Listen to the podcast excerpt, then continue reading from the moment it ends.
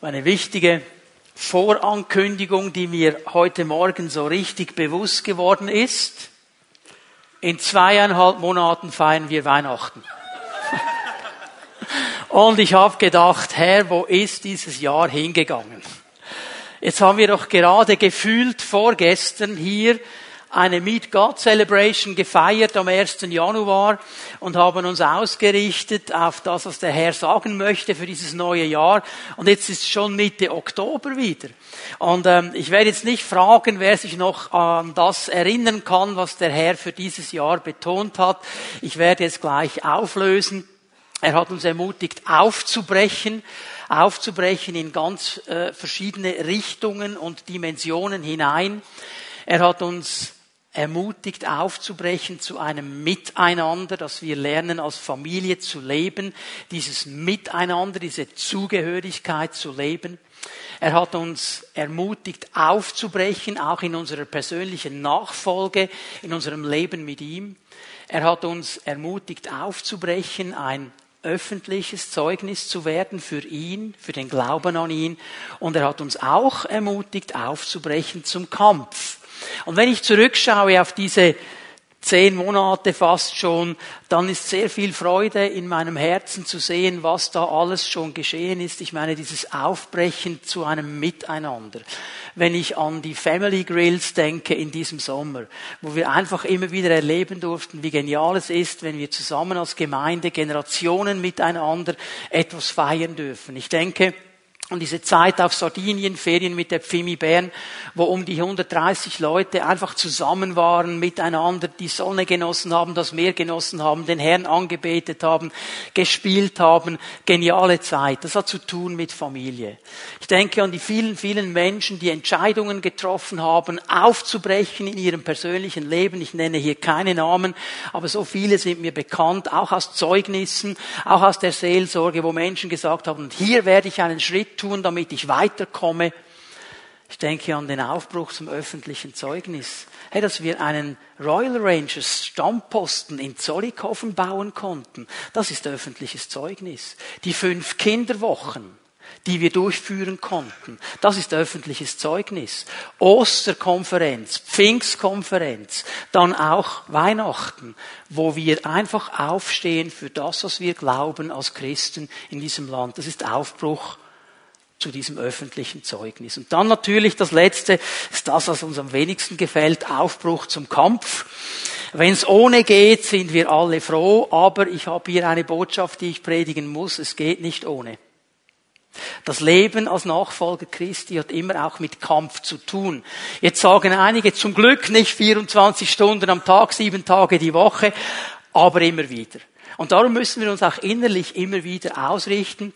Davon haben wir in vielen Predigten gehört, auch diese Predigtserie, die ich heute abschließen werde.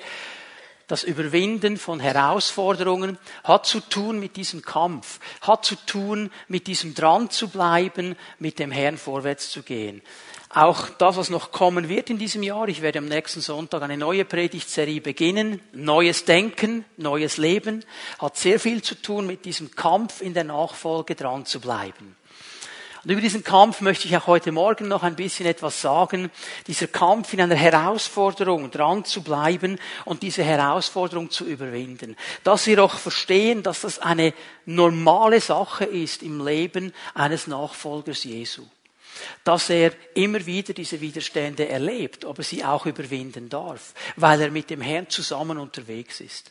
Wir haben hineingeschaut in einen Teil der Geschichte Israels von ihrem Auszug aus Ägypten bis hinein in dieses verheißene Land. Sie hatten einige Herausforderungen, die sie überwinden mussten und einige Prinzipien können wir lernen von ihnen. Hier möchte ich heute Morgen noch einmal einen Punkt setzen.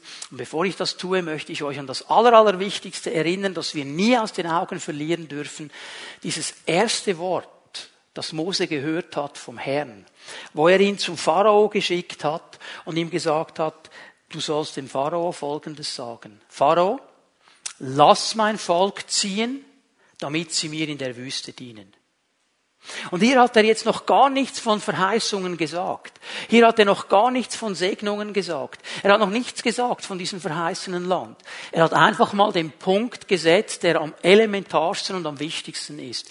Gott hat uns befreit, er hat uns erlöst, damit wir ihm dienen. Und mit dem Dienen, mit dem Ausrichten auf ihn, mit dem Leben in der Nachfolge, da kommt auch der Segen, da kommt auch das Verheißene, da kommen all diese genialen Dinge Gottes. Aber all dieses Segnen Gottes, all dieses Verheißen Gottes darf in unserem Leben nie diesen Platz der Grundentscheidung wegnehmen, ihm zu dienen. Das ist unsere Ausrichtung. Und dann sind sie losgezogen. Und wir haben viel gesehen von diesen Herausforderungen, die da gekommen sind. Herausforderungen, die äußerlich an sie herangetreten sind, in Form von Feinden, die widerstanden sind, in Form von Stadtmauern, die eingenommen werden mussten, in Form eines Jordans, der ähm, viel Wasser hatte, Hochwasser hatte zu dieser Zeit. Wir haben die inneren Herausforderungen gesehen, die fast schwieriger sind. Diese inneren Haltungen, diese inneren Prägungen, die sich in unserem Leben aufgebaut haben.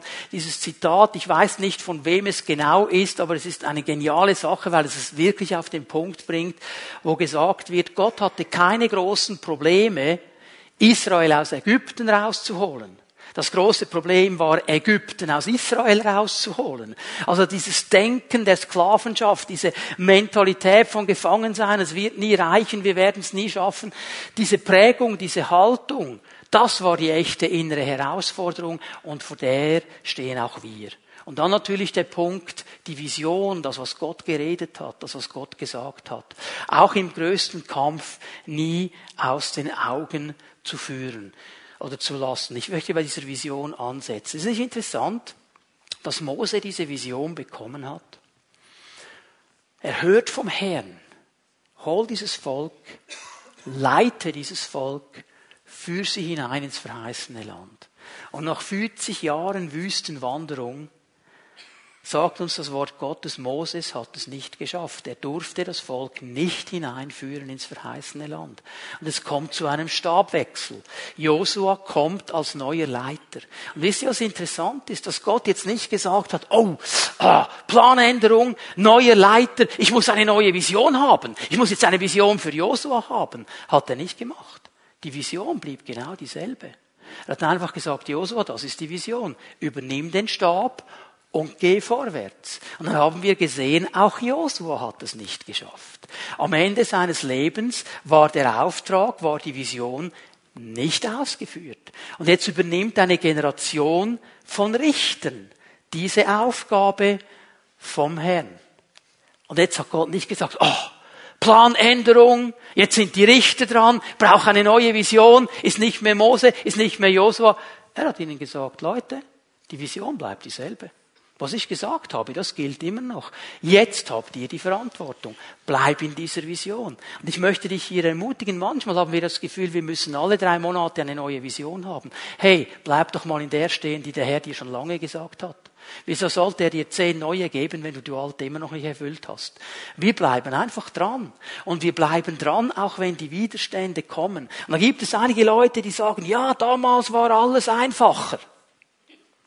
Wir können mal Richter 21 aufschlagen miteinander. Richter 21, Vers 25 ist eine Beschreibung der Generation, der der Richter gedient haben. Richter 21, Vers 25 lesen wir etwas ganz Interessantes. Und jeder tat, was recht war, in seinen Augen.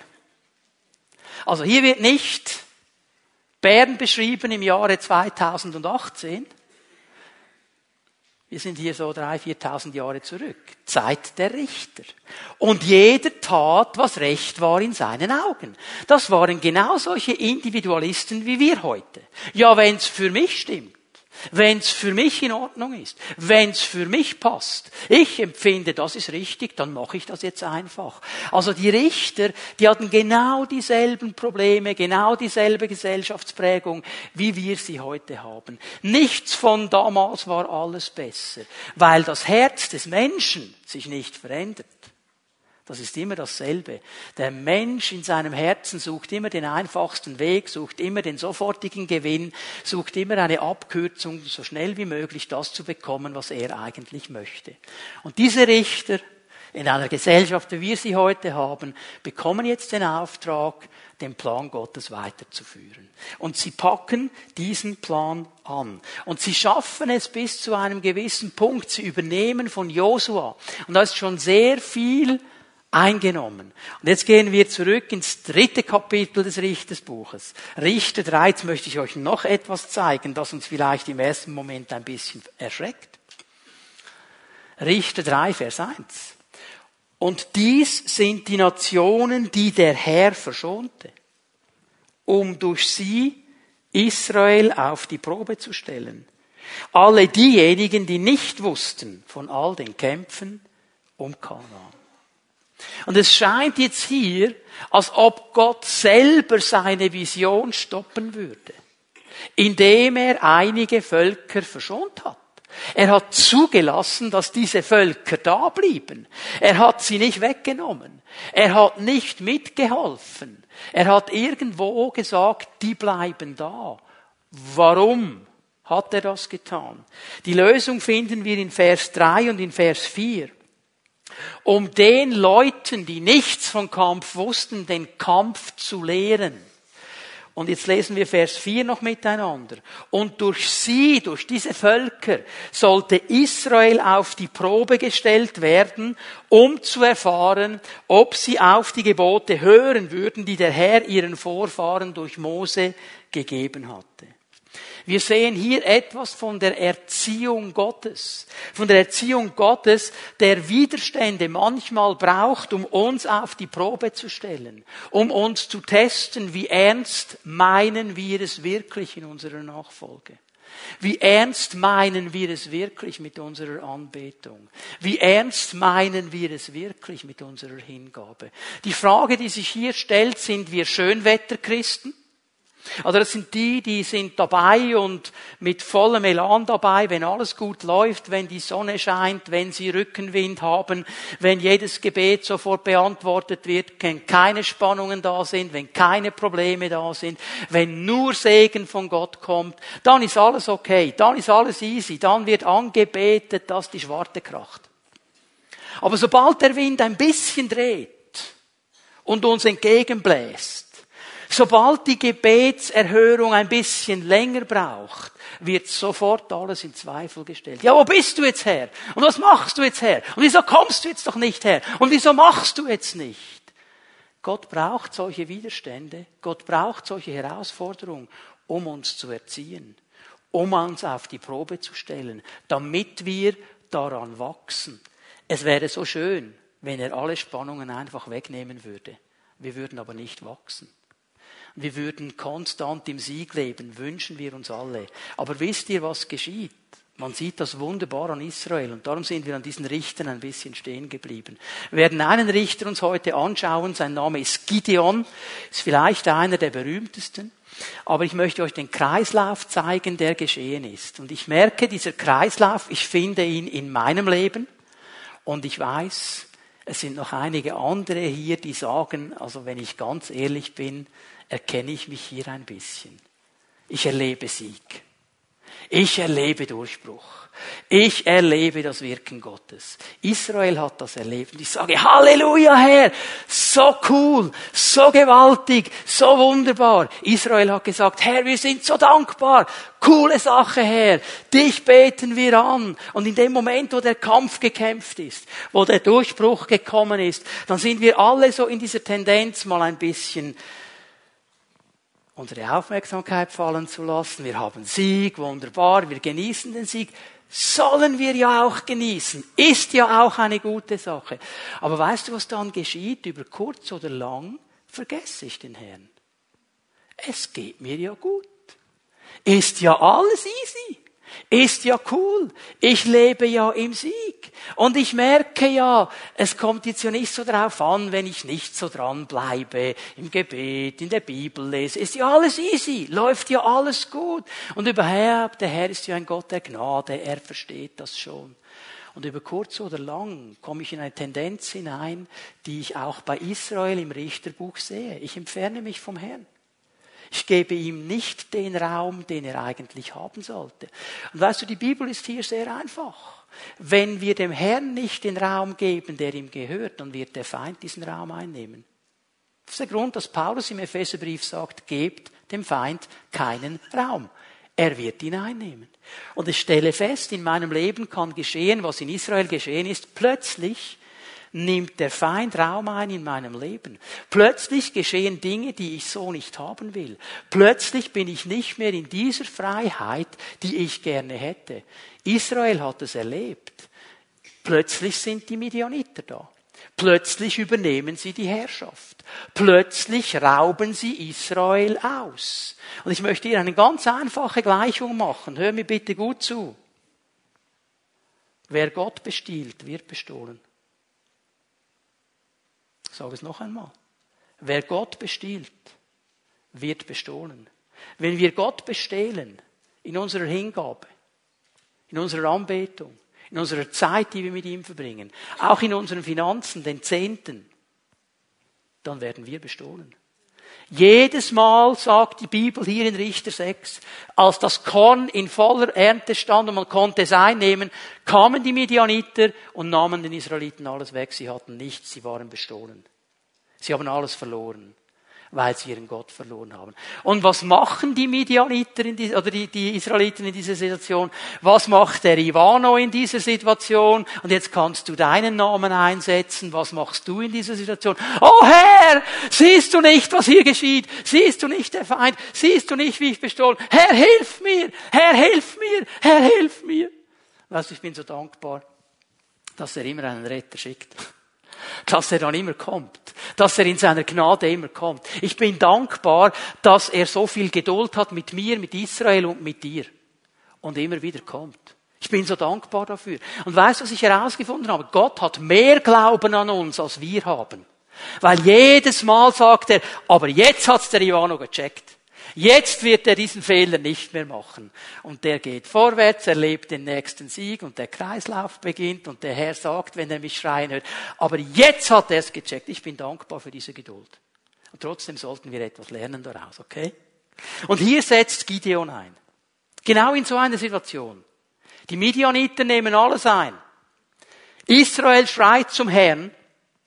Und jetzt begegnet der Herr dem Gideon. Und der Gideon, der musste vier Herausforderungen überwinden. Und diese vier Herausforderungen, die möchte ich euch zeigen heute Morgen. Weil diese Herausforderungen, die erleben wir alle auch. Und die allererste und vielleicht die schwierigste, die Gideon überwinden musste, ich habe geschrieben, erste Herausforderung, ich selber. Ich selber. Ich bin manchmal die größte Herausforderung für das, was der Herr tun will. Und wir lesen mal an in Richter 6, Vers 12. Die Situation ist folgende. Gideon hat sich versteckt, ist auf der Tenne. Er hat ein bisschen Korn genommen und jetzt will er das pflegeln, dreschen und so weiter. Und er macht das ganz versteckt, weil er realisiert, sobald die Midianiter checken, dass hier noch Korn ist, dann kommen die und nehmen es mir weg. Der versteckt sich. Und in diesem Versteck begegnet ihm der Herr. Der Engel des Herrn kommt. Da erschien ihm der Engel des Herrn und sprach zu ihm, der Herr ist mit dir, du tüchtiger Krieger. Oh, hier ist Gideon versteckt, voller Angst. Und jetzt kommt der Engel des Herrn und er sagt zu ihm, Gideon, der Herr ist mit dir, du bist ein tüchtiger Krieger. Und dieses Wort tüchtig im Hebräischen, es bedeutet Stärke, es bedeutet Kraft, es bedeutet Fähigkeit. Er sagt, Gideon, du bist tüchtig, du bist stark, du bist fähig, du bist ein Kämpfer, du bist ein Krieger und der Herr ist mit dir. Und Gideon sagt, wie bitte?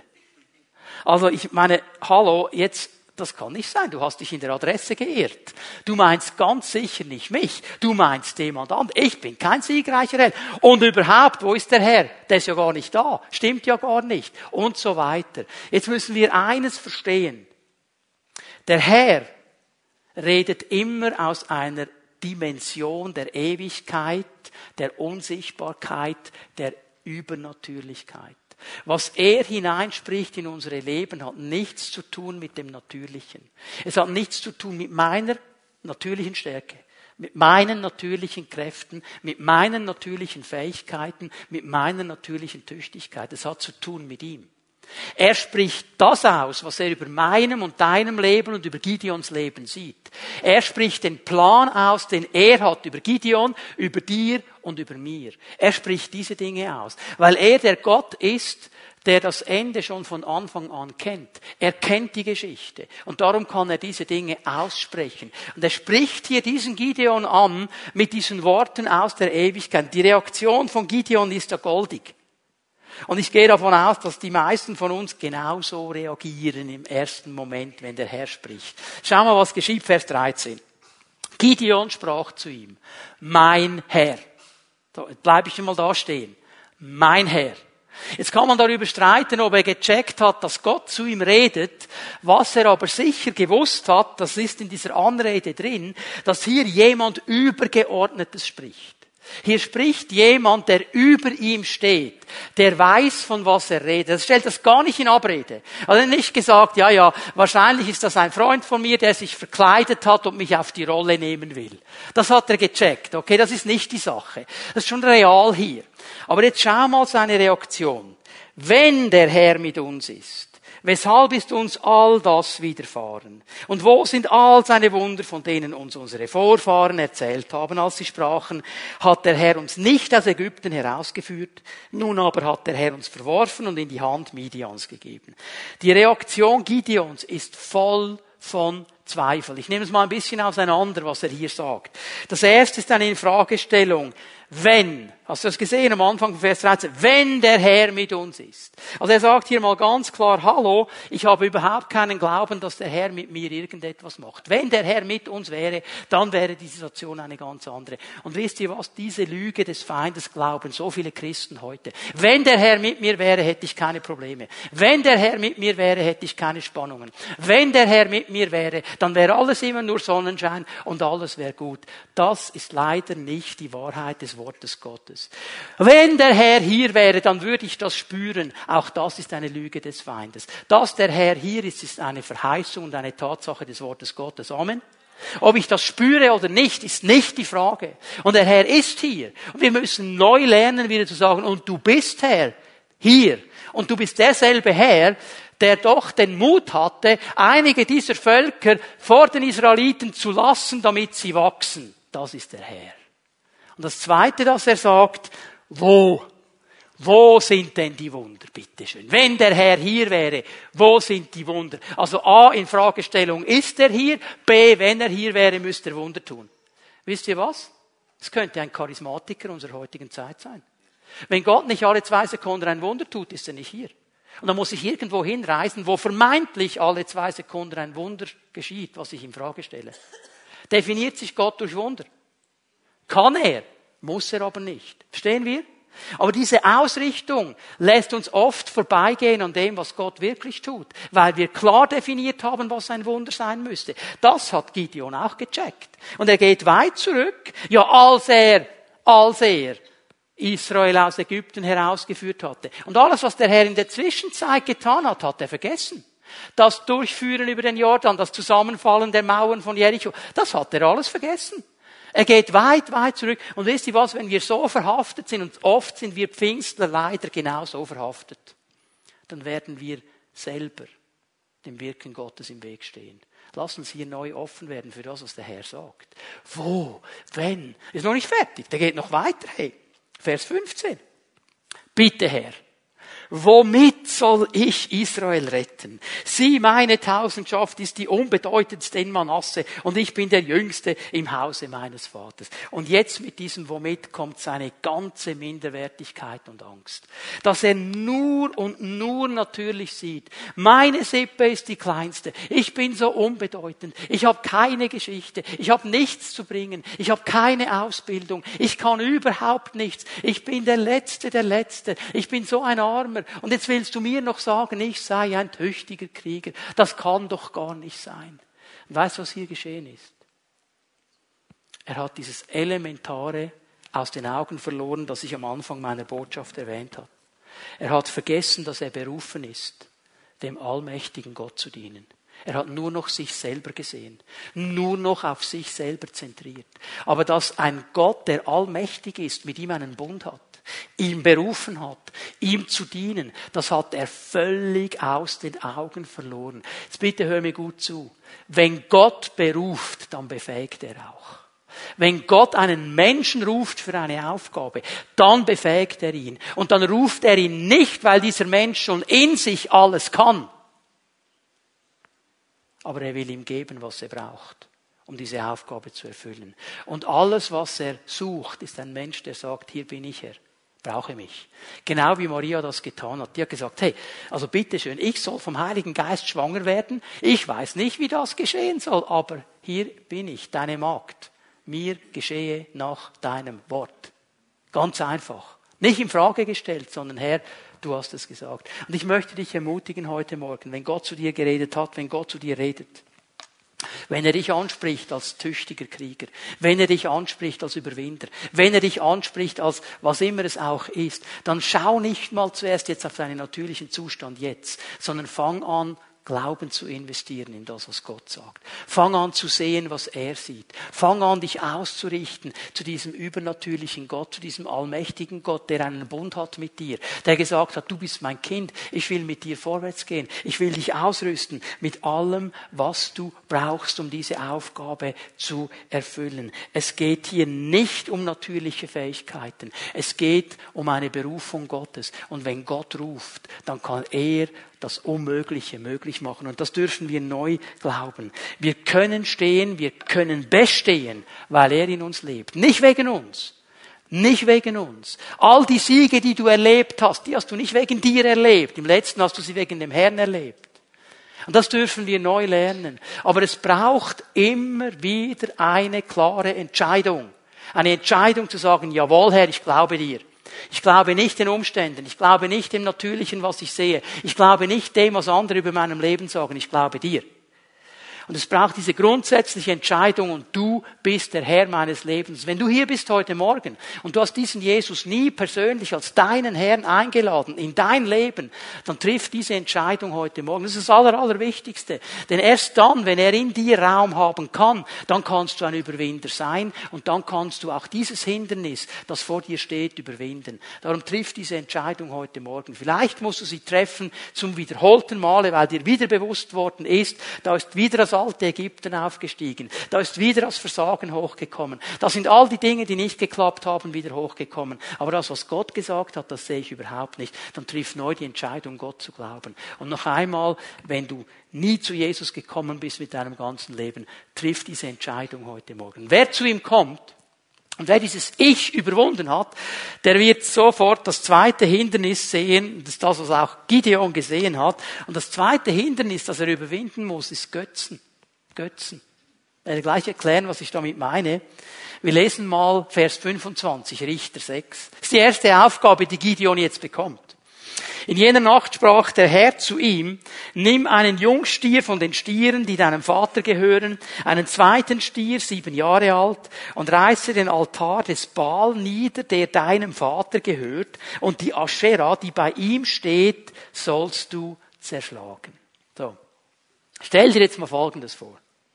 Jetzt wird Gideon gerufen. Der Herr kommt zu ihm in sein Versteck, sagt, du bist ein tüchtiger Held. Und es ist genau dieser Gideon, dessen Familie im Vorgarten zwei Götzen hat. Einen Baal und eine Aschera. Und trotzdem kommt Gott zu ihm. Aber das Erste, was er sagt, hör mal Gideon, wenn du jetzt wirklich mit mir klar vorwärts gehen willst, dann musst du hier einen Schnitt machen. Dann geh jetzt hin und reiße diese Götzen im Garten deines Vaters nieder. Und das war eine riesengroße Herausforderung an die Willigkeit und an die Entschlossenheit Gideons. Zwei Herausforderungen. Das erste ist mal folgendes, es geht um die eigene Familie.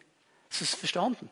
Er muss in das Haus, in den Garten seines Vaters und er muss die Götzen seines Vaters niederreißen. Weißt du was, das ist das Schwierigste. Da, wo Menschen mich kennen, da, wo Menschen wissen, wie ich bin, weil sie mit mir zusammenleben, da, wo Menschen wissen, wie ich bin, wenn niemand hinschaut, das ist das Schwierigste. Es ist viel einfacher, irgendwo hinzugehen, wo dich niemand kennt und einfach zu sagen, ha, jetzt bin ich hier und ich bin der Mann mit der Salbung und ich habe die Kraft Gottes und jetzt fetzen wir einen miteinander. Das ist ganz einfach. Aber da, wo Menschen uns kennen, da kommt ein anderer Prüfung. Also ich rede jetzt von der Situation, wo Menschen dich so gut kennen, dass sie wissen, dass wenn du gewisse Geschäfte erledigst, auch gewisse Gerüche kommen. Und jetzt schau nicht so fromm, das ist bei allem von uns so. Ich spreche von diesen Feldern. Da muss er zuerst hin. Bevor er jetzt kämpft, muss er da hin. Und er muss die Götzen seines Vaters niederreißen.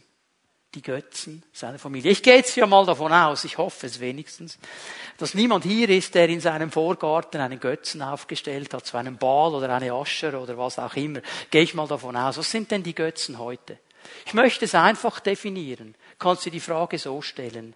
Was oder wer hat in deinem Leben die größte Aufmerksamkeit?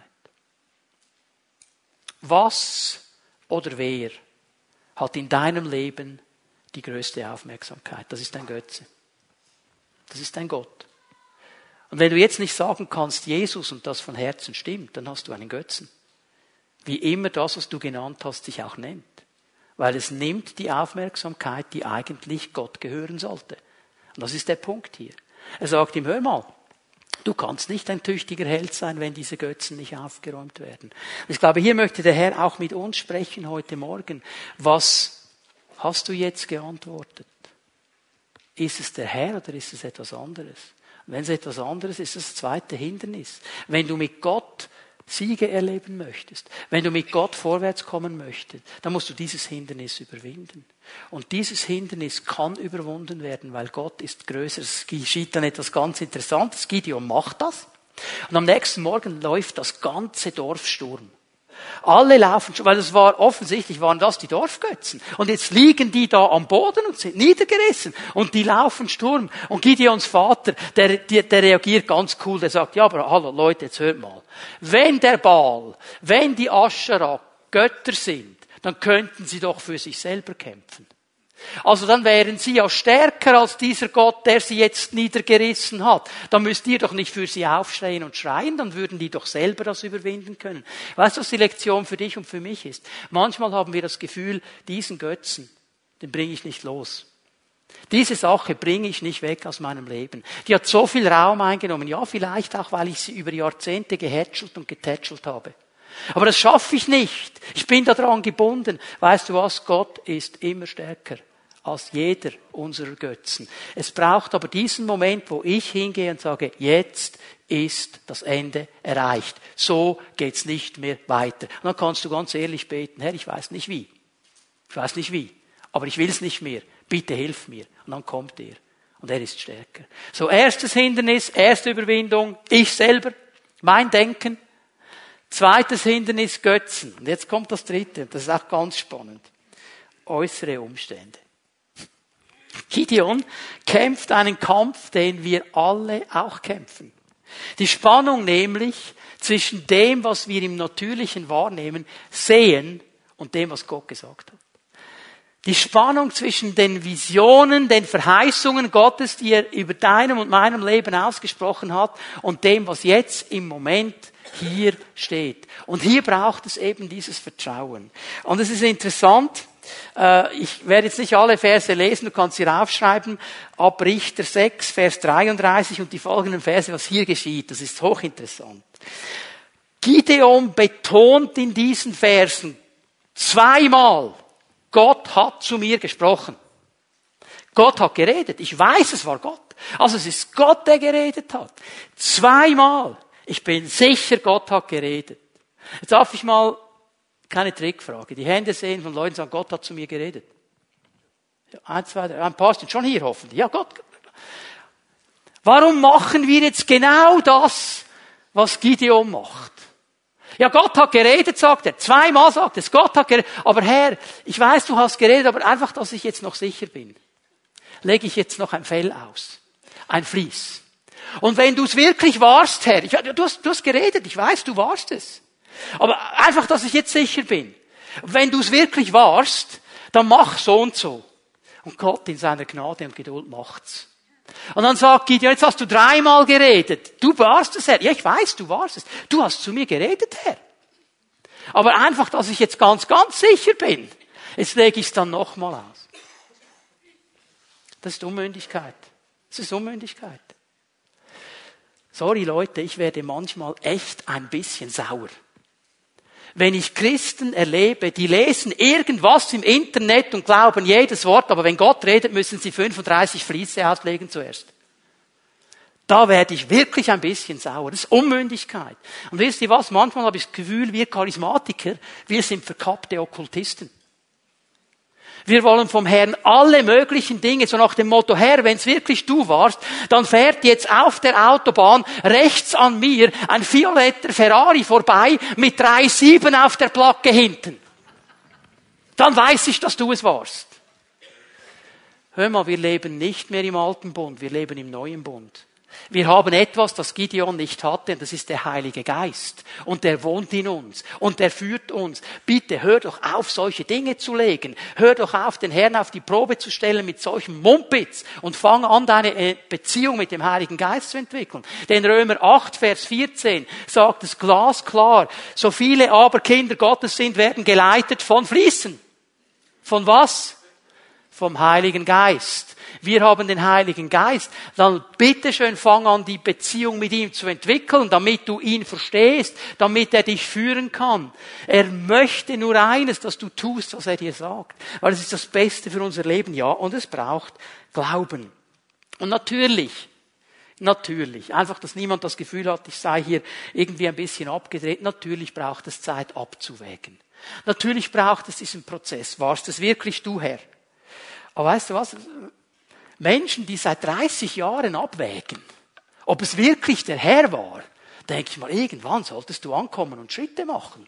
Irgendwann solltest du mal vorwärts gehen. Du kannst ja noch für die nächsten 30 Jahre abwägen, ob es der Herr war.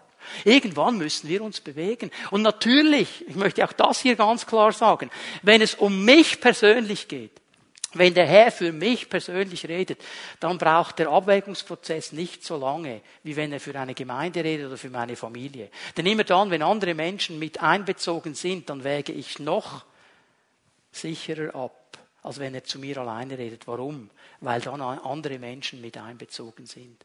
Aber bitteschön, Gott redet.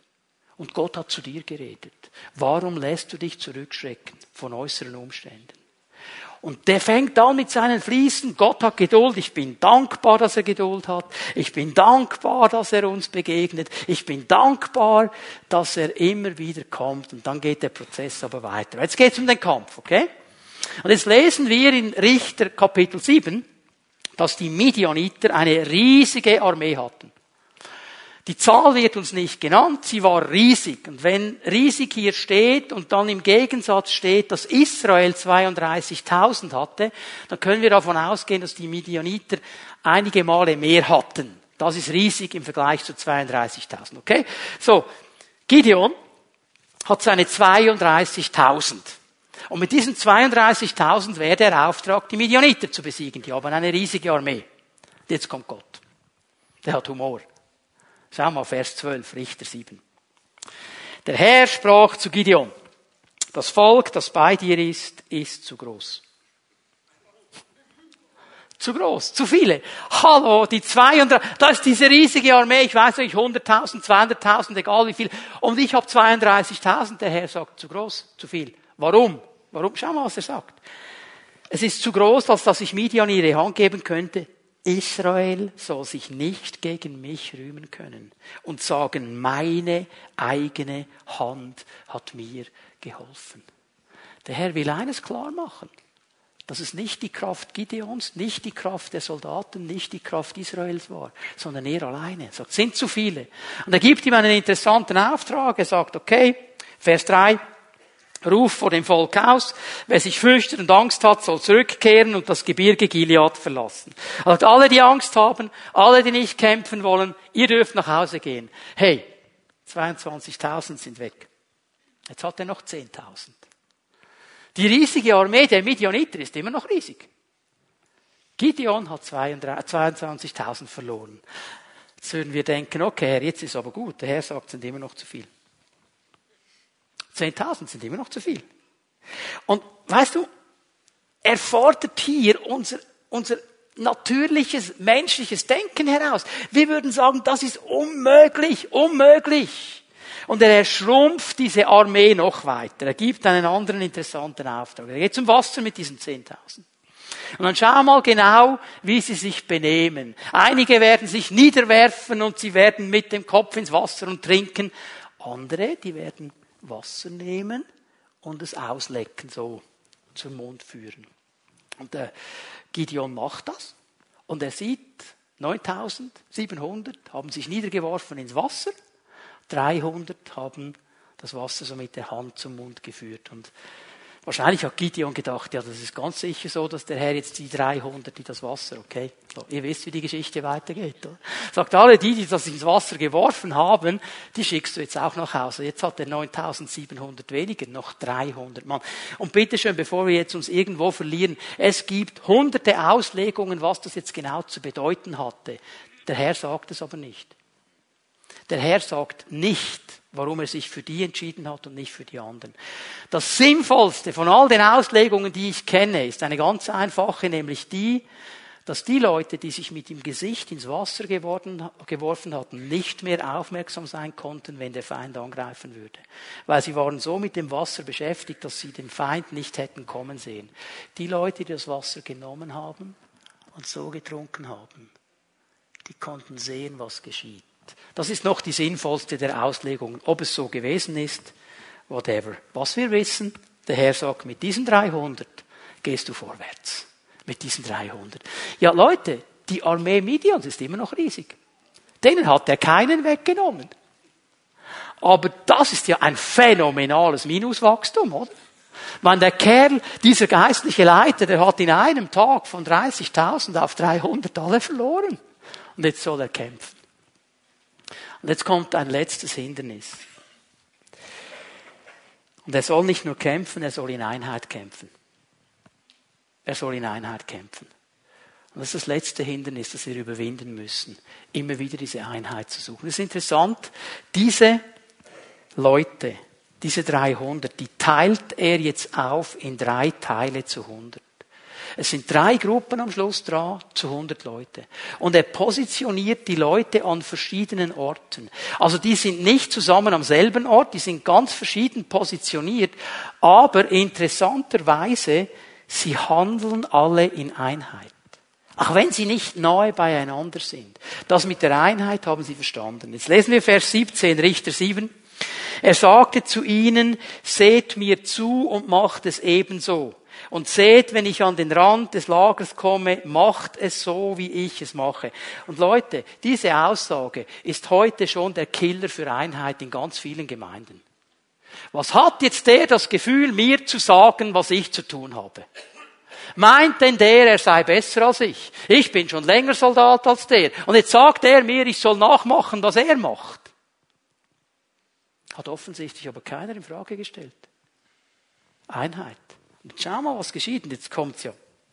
Gideon und hundert Mann, die bei ihm waren, kamen bis an den Rand des Lagers zu Beginn der mittleren Nachtwache. Man hatte gerade die Wachen aufgestellt und sie bliesen die Hörner und zerschlugen die Krüge, die sie in den Händen hielten. Und die drei Haufen bliesen die Hörner und zerbrachen die Krüge. Dann ergriffen sie mit der linken Hand die Fackeln, mit der rechten Hand die Hörner, um sie zu blasen und riefen das Schwert für den Herrn und für Gideon. Also stell dir jetzt mal diese Armee vor. 300 Leute, zerteilt in drei Gruppen zu 100. Jeder dieser 300 hatte ein Horn, eine Trompete, irgendwas so in diese Richtung, Schofar, was auch immer, einen Krug, in den Krug eine Fackel. Und so waren sie. Ist völlig logisch, oder? Logische Militärstrategie. Und trotzdem machten alle mit. Interessant. Da kam keiner gesagt, spinnt jetzt der? Ich will, aber ich fände es schöner, wenn wir die Fackel draußen hätten. Dann sehen wir noch etwas. Muss ich da im Dunkeln, weil ich hab doch die Fackel. Warum im Krug? Die machen mit. Sie machen mit.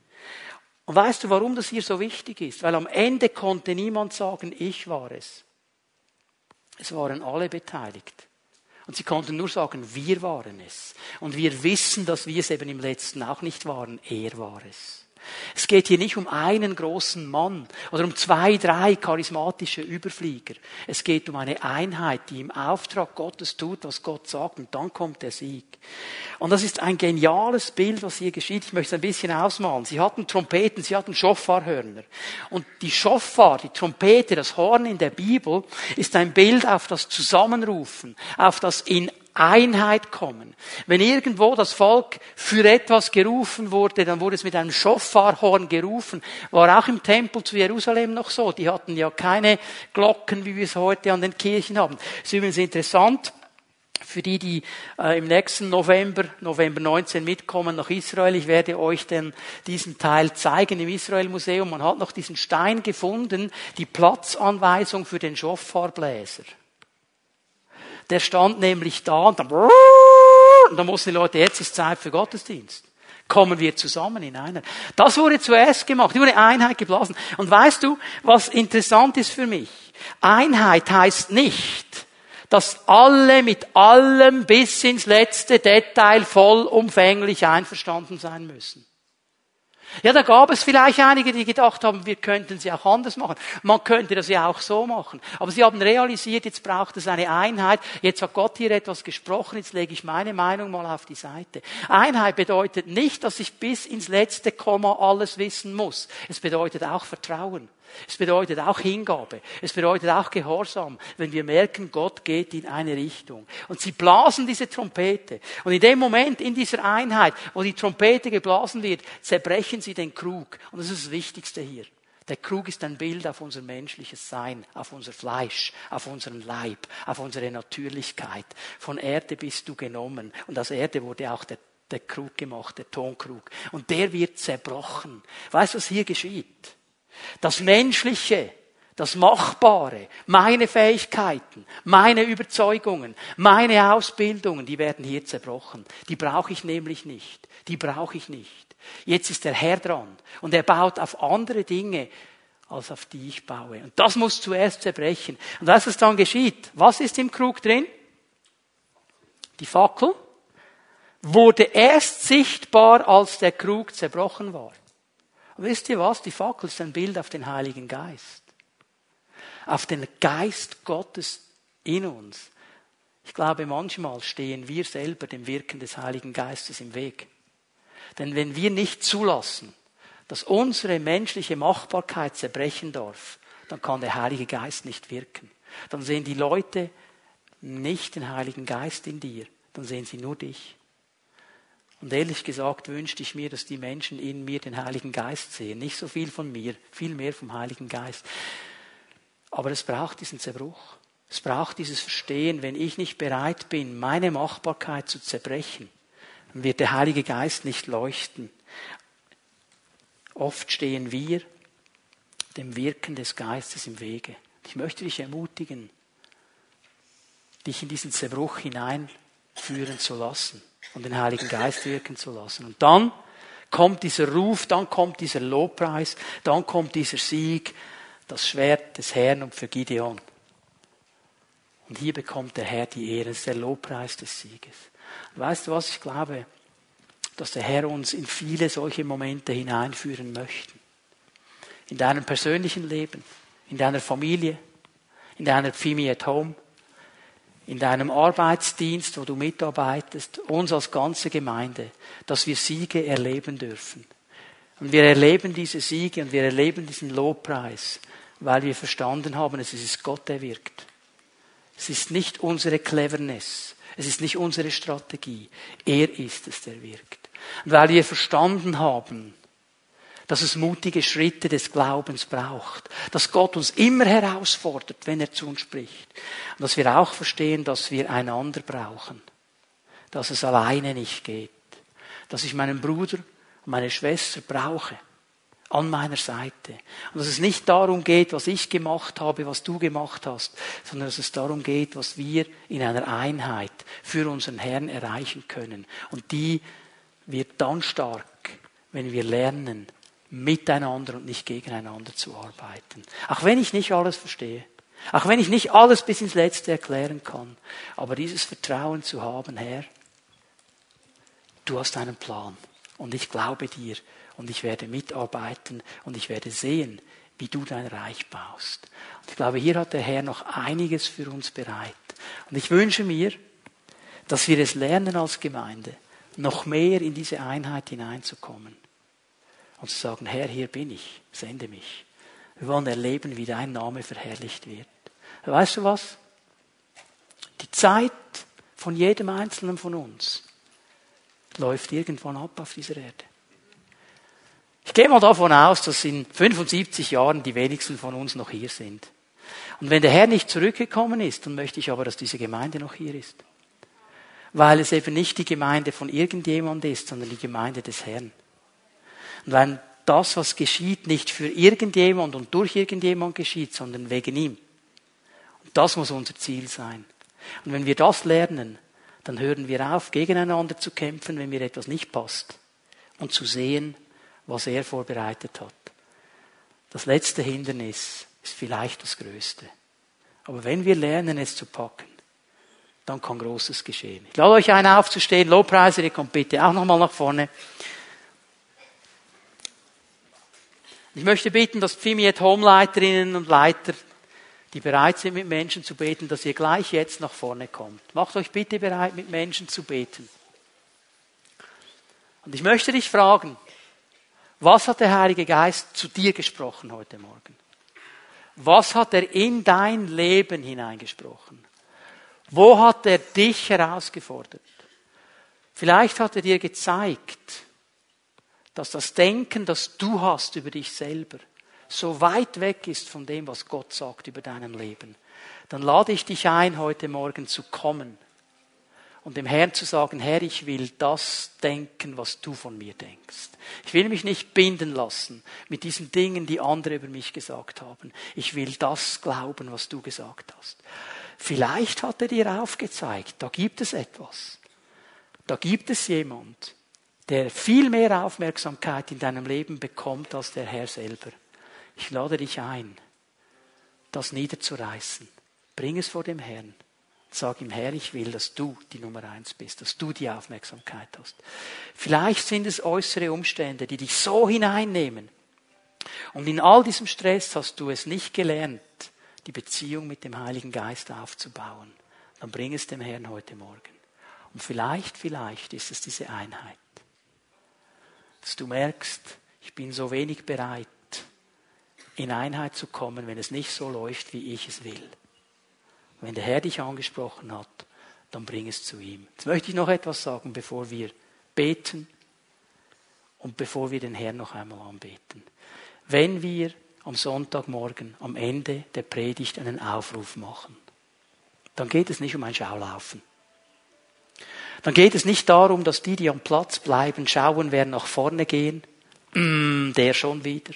Ah, die habe ich schon gedacht, die sollte mal. Und es geht auch nicht für dich, wo der Herr zu dir gesprochen hat, um ein Schaulaufen. Oh, was denken jetzt all die anderen? Oh, was geschieht jetzt? Weißt du, um was es geht? Was wir in diesem Moment machen, ist, wir nehmen die Verheißung Jesu ernst. Er hat nämlich gesagt, wenn zwei oder drei eins werden, übereinkommen in der Sache, für die sie beten wollen, dann werde ich es tun. Wir machen nichts anderes, als uns einzuklinken in die Kraft Gottes. Und in dem Moment, wo du kommst mit deinem Anliegen und du machst dich eins mit diesen Leitern hier vorne und sie machen sich eins mit dir und ihr betet in Einheit und in Kraft, dann kann Gott Großes tun. Darum geht es und um gar nichts anderes. Also hör mir bitte gut zu, ich sage das ganz klar wieder einmal, du machst nicht mir eine Freude, wenn du hier nach vorne kommst. Du machst auch diesen Gebetshelfern keine Freude, diesen Pfimiet Homleit. Du machst höchstens dir eine Freude und dem Herrn sowieso. Darum geht es, weil er dir begegnen möchte. Und jetzt wollen wir den Herrn anbeten miteinander. Wenn er zu dir gesprochen hat und wenn du spürst, da ist etwas, das ich zu ihm bringe im Gebet, dann lade ich dich ein, du darfst kommen und wir werden erleben, wie der Herr wirkt.